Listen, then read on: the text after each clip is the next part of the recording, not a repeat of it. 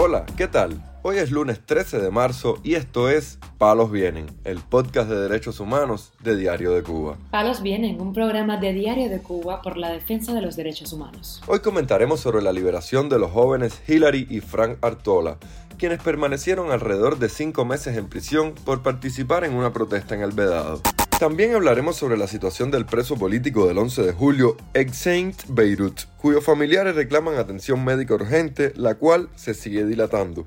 Por último, profundizaremos en el caso de una anciana de 75 años que fue regulada por el régimen cubano para que no se pueda reunir con su hijo, un periodista independiente exiliado en Estados Unidos. Lo más relevante del día relacionado con los derechos humanos en Palos Vientos. Los jóvenes cubanos Fran Artola e Hilary Gutiérrez, hijos del actor cubano Fran Artola, fueron liberados tras permanecer por cinco meses en prisión luego de participar en una manifestación contra los apagones en el Vedado a inicios de octubre pasado. La madre de ambos, llamada Ibis Plasencia, y el sacerdote cubano Lester Sayas, de la parroquia del Sagrado Corazón de Jesús en el Vedado, de donde ha sido el joven y su madre, publicaron imágenes de ellos tras ser liberados. También la organización legal Cubalex confirmó la noticia de la liberación de ambos de 18 y 26 años de edad. Frank y Hillary fueron golpeados y detenidos en la madrugada del 2 de octubre de 2022 por fuerzas paramilitares cubanas durante las protestas de Línea y F en el Vedado Habanero. En la noche del 1 de octubre, los jóvenes se unieron a una manifestación pacífica que exigía libertades y el restablecimiento del servicio eléctrico, Horas después, el lugar se encontraba rodeado de fuerzas de seguridad con policías uniformados y paramilitares vestidos de civil, según la descripción de los testigos locales, recordó la ONG. Varias fotos publicadas por agencias de prensa extranjera confirman los hechos. Mientras tanto, la organización independiente Justicia 11J denunció la situación del joven preso político Exein Beirut Rodríguez, a quien las autoridades están dilatando órdenes médicas para su atención y poniendo en riesgo su vida después de que algunas pruebas hicieran saltar las alarmas. La familia Beirut me pide ayuda para la difusión de esta petición de atención médica para Exaint, ya que las autoridades del penal de Guantánamo siguen retardándola. Les recuerdo que Freddy, padre de Exaint, con 65 años también continúa preso en La Habana y tiene problemas crónicos de salud. Katia Beirut, también presa en el Guatao, es paciente oncológica. Todos deberían estar libres, escribió la activista Salomé García Bacallao, integrante del grupo sobre detenciones Justicia 11J. Exaint Beirut Rodríguez solicitó desde el mes de noviembre de 2022 que se le hicieran unos exámenes médicos porque presentaba dolor en una dureza abdominal formada por uno de los golpes recibidos cuando fue detenido en la estación de policía de Guantánamo. Estos exámenes se le practicaron el pasado 28 de febrero y dieron como resultado un preocupante informe que ha compartido la familia. El documento da parte de múltiples imágenes con bultos internos que podrían ser de origen oncológico, cambios en la próstata y en glándulas en axilas, mandíbula, entre otros. Exein necesita ser trasladado al Hospital General Docente Dortón Agustino Neto en la ciudad de Guantánamo para realizarle unos exámenes de hemoglobina, eritro y factores tumorales para descartar entre causas inflamatorias y tumorales, entre otros exámenes más profundos que este cuadro clínico conlleva, señaló la petición de la familia del prisionero político. Desde que se supo de los resultados antes expuestos, se ha tratado por parte de la familia de facilitar todo lo posible el traslado de Exein al hospital. Los funcionarios de la cárcel comunicaron que en el trayecto de la semana del 6 de marzo de 2023 se trasladaría para practicarle estos exámenes y no lo hicieron, añadió. La familia también denunció que cada día en estos casos cuenta y la negligencia por parte de los funcionarios del penal cada vez es más visible, lo que pone en riesgo la vida de Xen Beirut. Exen y Katia Beirut, junto a Freddy Beirut, el padre de ambos, fueron detenidos por manifestarse el 11 y 12 de julio. Exen salió junto a sus hijos en Guantánamo y los golpearon brutalmente. Al día siguiente su hermana y su padre salieron a las calles en La Habana para protestar por lo que había sucedido con él y terminaron también detenidos. Los tres están encarcelados actualmente. Tanto Exen como su hermana Katia y su padre Freddy fueron condenados a seis años de cárcel.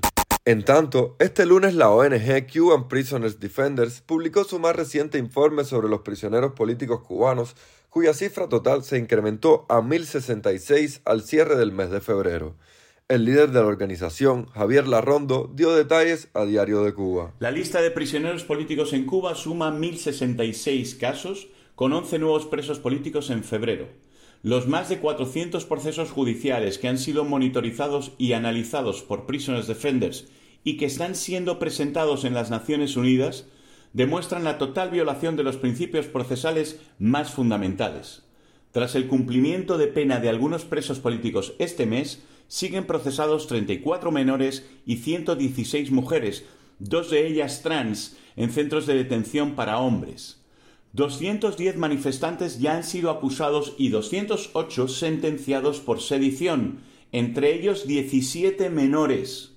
La lista de prisioneros políticos en Cuba la forman ahora 787 convictos de conciencia, 248 condenados de conciencia y 31 casos adicionales de otras tipologías de prisión política.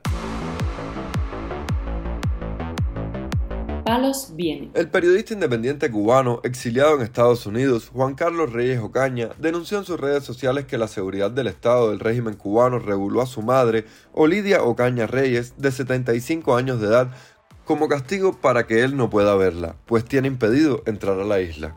En una transmisión realizada en su perfil de Facebook, Reyes Ocaña dio más detalles. Cuando mi madre se presentó allí con, con, con familiares míos, el oficial de allí de, de eso que tiene que ver con los pasaportes, del Ministerio de Interior, no sé cómo se llama esa porquería, le dice que mi madre está regulada, que no puede sacar pasaporte.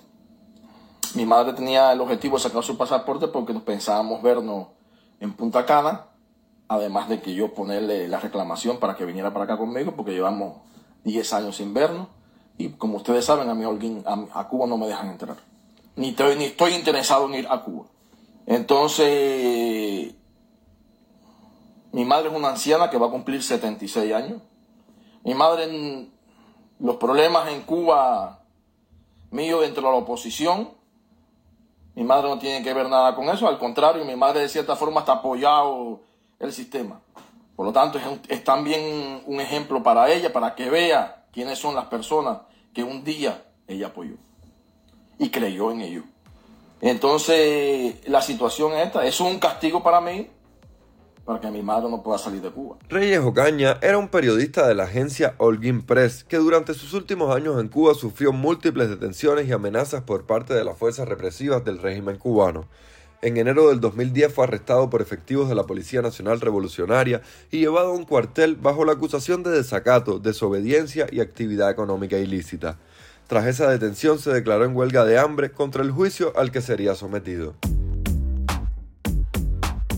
Palos Vienen, un podcast de derechos humanos de Diario de Cuba con la producción y conducción de Mario Luis Reyes. Muchas gracias por acompañarnos este lunes en Palos Vienen, el podcast de derechos humanos de Diario de Cuba. Pueden escucharnos en DDC Radio, Spotify, Google Podcast, Apple Podcast, Telegram y SoundCloud. Yo soy Mario Luis Reyes. Mañana regresamos con más información.